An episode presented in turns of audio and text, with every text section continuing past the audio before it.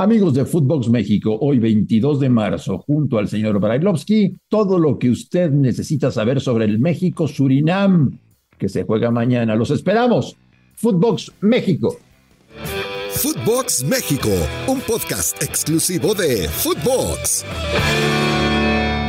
Amigos de Footbox México, qué placer saludarles hoy. Miércoles 22 de marzo. Mañana debuta México en una nueva edición de la Nations League de la CONCACAF jugando en Surinam. Mañana debuta Diego Coca como técnico de la selección mexicana. Hay muchas cosas, muchos temas, mucho que dialogar con el señor Daniel Alberto Brailovsky, al cual saludo con mucho gusto. Ruso, te mando un abrazo, ¿cómo estás? Bien, André, ¿cómo estás? Todo, todo en orden. Bueno, no tan en orden, viste, llevo como una semana que no duermo, pensando en el partido contra Surinam, viendo por dónde se puede llegar a atacar, si es que de verdad se los puede vencer, un equipo de, respeto, de categoría, de nivel mundial. Entonces, bueno, Marín. ¿En serio estás preocupado? Y no, no duermo, llevo una semana que no duermo. me lo marcan como si fuera la final del mundo. Surinam y Jamaica, si se empiezan a preocupar por esto, Andrés, nos tenemos que matar, no me jodas, por el amor de Dios. No, y además, yo, yo, veía una promoción del partido en la que ponían 100 millones de almas a la espera. Dios santo. 100 millones de almas esperando el partido. ¡Qué cosa, Dios mío! Sí, buena cosa, Marín. Ya inflamos el globo, faltan tres años. Es que están desesperados porque. Ahora, yo, yo te voy a ser muy honesto, Ruso. No entiendo a la gente, no entiendo. O sea, la gente estaba encabronadísima como pocas veces después de lo que pasó en el Mundial de, de, Qatar. Y me cuentan que ya, me cuentan que, que por lo que dice la página esta de Ticketmaster, solamente quedan boletos para el domingo en la parte más alta del Estadio Azteca. Todo lo demás ya se vendió. No entiendo a la gente. Mira, por, por un lado me pone contento, me pone feliz, porque la gente se vuelve ilusionada, porque fútbol, porque la selección, porque la gente quiere ver los colores de sus representativos. Digo, eso está bueno. Lo, lo que está mal es olvidarse de las tomadas de pelo constante. De eso estaría mal. Sí, apoyar a los chicos, porque los chicos cuando salen a la cancha quieren ganar. Los chicos quieren jugar y quieren hacer las cosas bien. Que haya una estructura y que haya un mal manejo y que haya intereses extrafutbolísticos que, que te lleven a los fracasos constantes en los mundiales es una cosa. Pero la gente no debe perder la ilusión. Y el futbolista cuando sale a la cancha quiere ganar. Te digo una cosa, sobre todo cuando representa una selección, Andrés. Vos decís, quiero, quiero ser feliz y quiero que la gente me tenga ubicado en un lugar para, para que la posteridad, para que la gente, después de que yo me muera, para que los nietos escuchen, hablen de vos y demás. ¿No? ¿Estás de acuerdo? Si el tipo sale a la cancha a ganar, a jugar bien.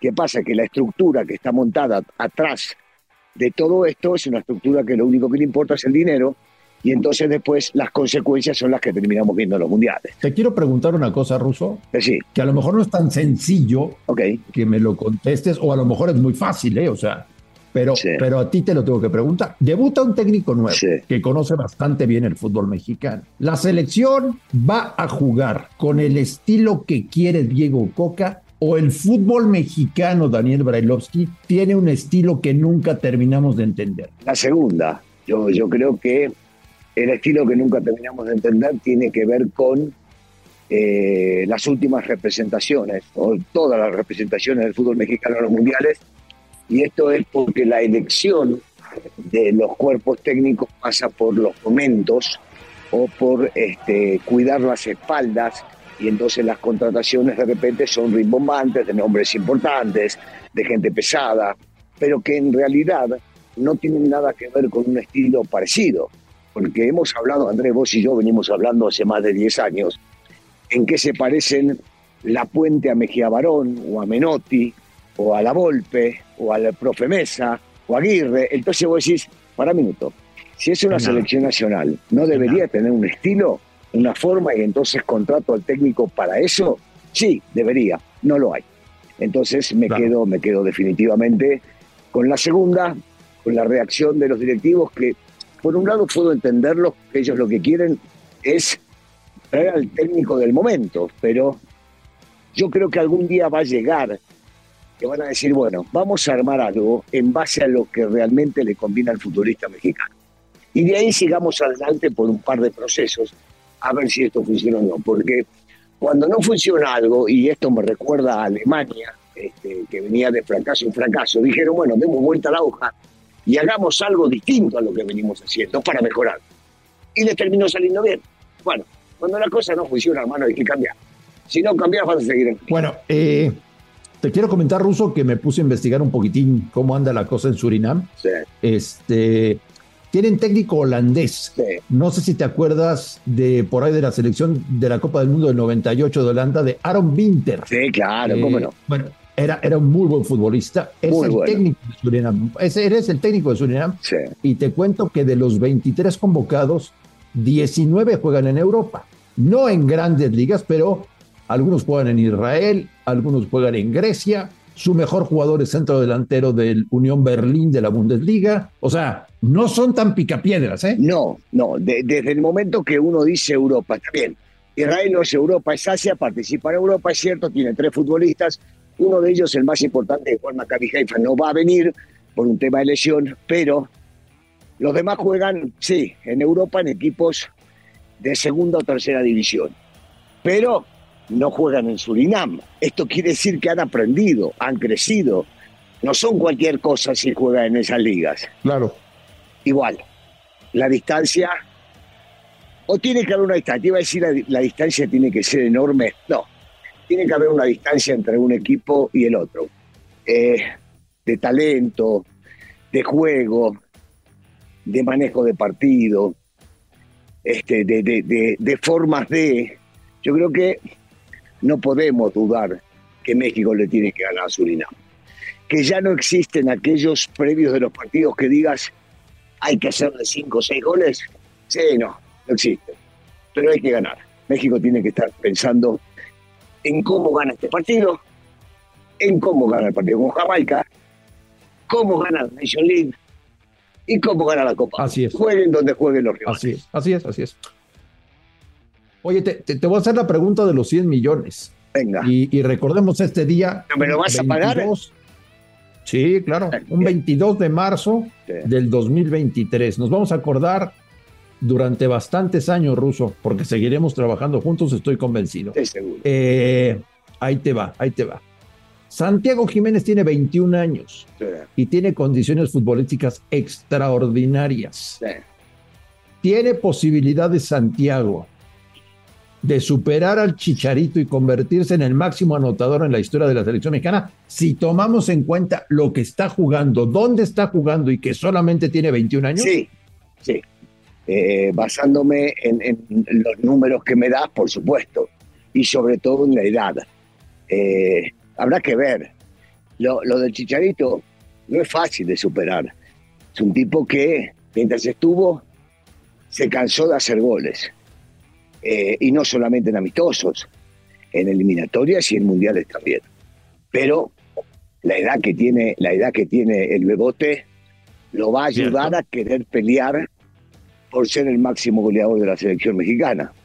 Y si tomamos en cuenta que por lo visto, empezando este proceso, tampoco es tomado en cuenta el Chicharito, entonces eh, él va a competir contra él mismo para poder llegar a lograrlo. Yo creo que su primera ambición debe ser seguir creciendo en el fútbol europeo, seguir haciendo goles, primero batir el récord que tienen, bueno, no, ya no tanto Hugo, sino Chicharito, este, Luis eh, García, superarlos a ellos en el primer año de competencia en Europa y después ganarse un lugar. Primero tiene que ganarse la titularidad de la selección para, para poder seguir creciendo. Hoy por hoy creo ¿no? que su competencia única es Henry, y en una de esas con este técnico juegan los dos. Y entonces deberá tomar ese lugar y no soltárselo a nadie más. Yo, yo creo que si tenemos que buscarle algún atractivo a esta doble fecha FIFA para la selección mexicana, es ver a Santiago en selección nacional. La verdad es que a mí, a mí me ilusiona. Este, es, es un chico al que, al que conocemos desde hace tiempo, Russo, que está muy bien de la cabeza, que ha sido muy bien educado por sus padres, este, etcétera, etcétera, que a mucha gente se le olvida, a mí no, nació en Argentina, o sea, es naturalizado, por más que me digan, sí, que llegó a los dos años a México y que toda su formación fue en México, eso es cierto, pero El señor nació en Buenos Aires. Eh, sí, está bien, pero, pero es más mexicano que No, yo lo sé. No hay ninguna duda. Yo lo sé, yo lo sé, yo lo sé. Sí. Solamente que es un, es un detalle a, tomar en cuenta. Eh, no, pero por supuesto que sí, por supuesto. Nació allá, por supuesto. El tema es, a mí me gustaría ver lo que pueden hacer para el domingo, por ejemplo, ¿no? Aunque el primer capítulo es en Surinam, el segundo es el del domingo. Se quedaron varios en México trabajando. Pero a mí, ver al Chucky poniéndole balones a Santiago me ilusiona muchísimo, no sé a ti. Bueno, bueno, imagínate, en, en su momento, este, cuando se hablaba de la selección, soñábamos con el Chucky Jiménez y Corona. Mirá cómo cambiaron las cosas, ¿no? Hoy, hoy estás hablando, porque Coronita tampoco puede llegar a estar, y Jiménez no está al 100. Hoy estás hablando ya de Jiménez con el Chucky, y habrá quien este, sueñe con alguno que fue sobre su sector izquierdo. Yo si digo que se recupera el nivel, será Vega, este, porque Vega anduvo muy bien hasta que se lesionó, tanto en su equipo como en la selección nacional. Pero bueno, sí, sí, emociona y mucho verlo al Chucky con, con Jiménez, a ver qué, pueden llegar a hacer, los dos viniendo de Europa, este, con un muy buen nivel, el Chucky por salir campeón de la Serie A, que no es nada fácil, eh, alternando buenas y malas, más de titular que de suplente, y, el Chaquito haciendo goles que uno dice, eh, en algún momento va a parar, no, porque recordemos que el técnico en un momento decía que era suplente y que estaba para jugar un tiempo y que tenía que jugar 30 minutos. Bueno, se lo dio vuelta al técnico también. Se equivocó feo Russo Martino en no llevar a Jiménez al Mundial. Eh, digamos que sí, por el momento del bebote más unado a esto, que había jugadores que no estaban. Caso de Jiménez, no estaban. Y por haber llevado a Funes Mori y pobre mellizo, lo llevó y lo hizo jugar un minuto y medio. Cuatro minutos jugó. Increíble. Sí, increíble. Increíble. Bueno, yo espero que en los próximos días estemos hablando ruso, en concreto el viernes, de que México jugó bien, convenció, que tuvo una buena presentación con Diego Coca, este, y, y nada, que todo esto sea calma que no se lesione nadie, por favor, porque en partidos de este tipo es cuando surgen lesiones por el mal estado de la cancha o porque el rival es medio torpe y a la hora de dar patadas lesiona demasiado.